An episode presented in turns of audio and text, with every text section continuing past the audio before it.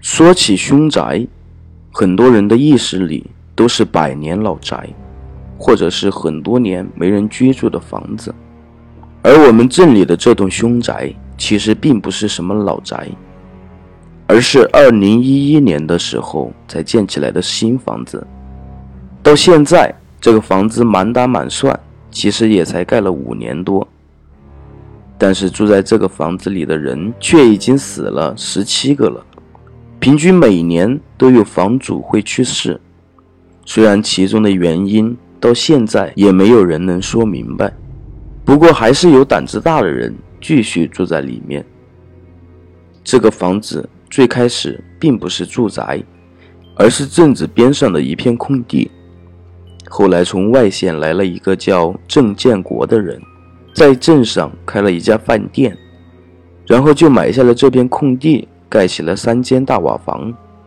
镇上的人一开始还都比较羡慕郑建国，说他在镇里没少赚钱之类的。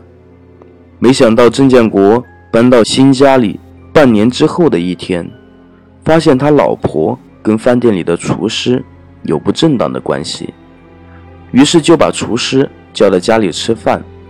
在把厨师灌醉之后，用斧头劈死了厨师，然后在家里自杀了。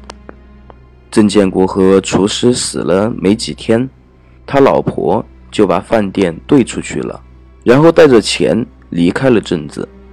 虽然这房子是半年前所盖的，毕竟房子刚刚死过人没几天，所以卖价也不高。刚好镇里一个开养牛场的养殖户招聘了几个工人，看这房子有便宜可占，便以非常便宜的价格把房子给买了下来。郑建国老婆搬走的第二天，四个工人就住进了这栋房子。虽然刚刚才死过人，不过这几个工人都是大小伙子，也没有人相信这些东西，而且还是新盖的大瓦房。四个小伙子还是住得非常舒坦，可惜好景不长。四个小伙子刚住进一个月，就出了意外。这天有一个工人休息，于是就去后山爬山放松，在山上捡了不少蘑菇，拿回到家里做了蘑菇炒肉，跟同伴们一起分享。没想到这个工人采集的蘑菇里有毒蘑菇。结果四个工人全都中了毒，而他们都不是本地人，也没人去他们住的地方串门，所以他们被发现的时候已经去世多时了。第二天，因为四个工人都没有去上班，养牛场老板以为四个工人前一天喝多了，于是便来到他们住的地方叫他们，结果只见到了四具冰冷的尸体。不到两个月的时间，房子里死了六个人。镇里很多人都开始嘀咕，说这个房子不干净。不过养牛场老板倒是不建议，毕竟六个人的死亡都是事出有因。于是养牛场老板又雇了三个工人，而且也都安排进了这个房子里。这三个工人也知道，之前四个工人死在了这个房子里。虽然心里有些别扭，不过之前的工人是因为乱吃东西中毒身亡的，也不算是什么意外事故，所以他们心中的芥蒂并不严重。因为养牛场离镇子有一段距离，每天三个工人都是步行去上班的，下班之后也是结伴一起回来住。这三个工人住在这里一直很正常，并没有发生意外。镇子里关于这栋房子不干净的说法，也没有人再去提了。到了过年的时候，因为养牛场离不开人照顾，必须有工人在养牛场里值班，于是住在镇里的这三个工人便自告奋勇地留了下来，也是为了多挣点加班费。为了犒劳这三个工人，养牛场老板在下班后。开车拉着这三个工人去城里的饭店大喝了一顿，算是给这三个值班的工人过年了。可是，在他们回镇里的路上，发生了一场意外。因为在东北的农村，根本没有人清理道路上的积雪，道路非常的滑。那天他们回来的时候，天黑路滑，而且所有人都喝了酒，于是，在距离镇子还有不到两公里的地方，撞到了路边的树上。出了车祸之后，三个工人和养牛场老板都被撞变形的汽车卡在了车里，不能动弹。再加上当时喝完酒，都一时不清醒。第二天，有路过的村民发现车祸后。第一时间就叫来了救护车，可惜为时已晚。最终经过鉴定，他们虽然在车祸中受了伤，但导致死亡的却是因为冰冻。这四个人是被活活冻死的。半年时间里，住过这个房子还有跟这个房子有关系的人，已经死了十个人了。镇子里可以说是谈房子色变。这栋房子也成了镇子里的禁忌，谁都不愿意提及这栋房子。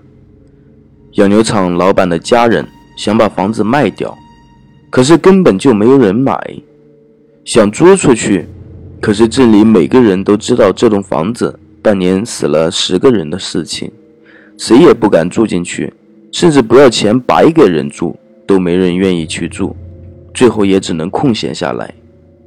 这房子。一放就是两年，这两年的时间里，镇子里来了不少的外地人，而经过两年的空闲，这栋房子不吉利的事情也没有人再去提了。不知道那个老板的家人是因为缺钱，还是因为看到来了很多外地人，于是又开始张罗卖房子。这次他们的运气还真不错，没多久就把房子卖掉了。而且还卖了一个不错的价格。买房子这户人家一共四口人，一对新婚的小两口，还有新娘的父母，都一起住进了这栋房子。虽然有跟他们熟悉的当地人告诫过，让他们不要买这栋房子，说这栋房子不干净，已经死了十个人了。可是这家人就像中邪了一样，无论他们的朋友怎么劝说。都没能改变他们的决定。住了一段时间，镇子里人们猜测的意外并没有发生。这四口人一直住在房子里，相安无事。一直到了二零一五年的时候，这家的小两口生了一个孩子。小两口每天在镇里打工，老两口就在家里照顾孩子。孩子是年前出生的，过完年没几天。孩子的妈妈就回到打工的地方继续上班了，每天都是用吸奶器把母乳吸出来，存放在冰箱里，第二天给孩子吃，这样不耽误工作。没想到孩子的妈妈上班没几天，家里就出了意外。老太太在家里用液化气做饭，做好饭之后没有把液化气关好，结果液化气就慢慢的泄漏。在东北的农村生活过的人都知道，为了保暖，东北农村都会把房子密封的特别好。这样就有一个缺点，就是通风十分的差。而老年人因为嗅觉不灵敏，当他们发现身体有异常的时候，就已经晚了。虽然经过抢救，孩子存活了下来，但是老两口却再也没能醒过来。这下子镇里又炸开了锅。关于这栋房子是凶宅的传闻，也是被人们说的有鼻子有眼的。因为家里的老人在房子里出了意外，小两口也不想继续住在这里了，而且两个人要带孩子也不方便，于是就回了他们当地，让孩子的爷爷奶奶来照顾孩子，这样两个人还能去工作赚钱。这栋凶宅就再一次的荒废了。别说有人入住，就连小偷都不敢进去偷这栋凶宅。一直到了二零一六年入冬的时候，因为城里抓赌博严格，所以很多人都选择把赌博的地方改在了农村。这栋荒废的凶宅也就进入了他们的眼帘。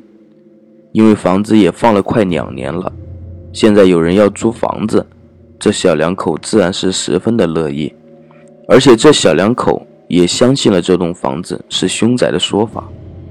最后，经过小两口的不懈努力，那几个赌徒还真的把房子买了下来，因为价格实在是太便宜了。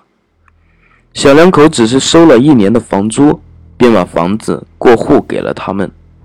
这几个赌徒还以为自己遇到了白痴，每天都乐得合不拢嘴。这价格跟白送基本没有什么区别。到了过年的时候。这几个人又聚在一起打牌，于是趁着过年，他们便来到了这里。几个人在这里又是打牌又是喝酒，打了两天一夜的牌，最后所有人都挺不住了，才沉沉睡去。没想到在凌晨的时候，房子就发生了火灾。当村民们发现火灾去救火的时候，火势已经非常的大了。经过村民们的努力，大火被扑灭，可是房子里的人却没能抢救过来。最后，大家在灰烬中找到了五具尸体，全都被烧成了黑炭。最后，经过跟前来认领家属的化验对比，才最终确定了其中四个人的身份。可是，其中还有一具焦尸无人认领，最后只能化验出是女性。可是，一直都没有人前来认领尸体，而且其他几个人的家属也不知道这个女人是谁，只能存放在市里的殡仪馆里。现在，这栋房子在大火中被烧掉了，现在也就只剩下几堵墙壁。这里关于这栋凶宅的传闻也是五花八门，有人说盖房子的时候没选日子。还有的说这房子地点不好，甚至还有关于那具女尸的猜测，而且还不止一个版本。不过无论人们怎么猜测，凶宅已经在大火中被烧毁了。至于以后还会不会有人在这里继续盖房子，那我们就不得而知了。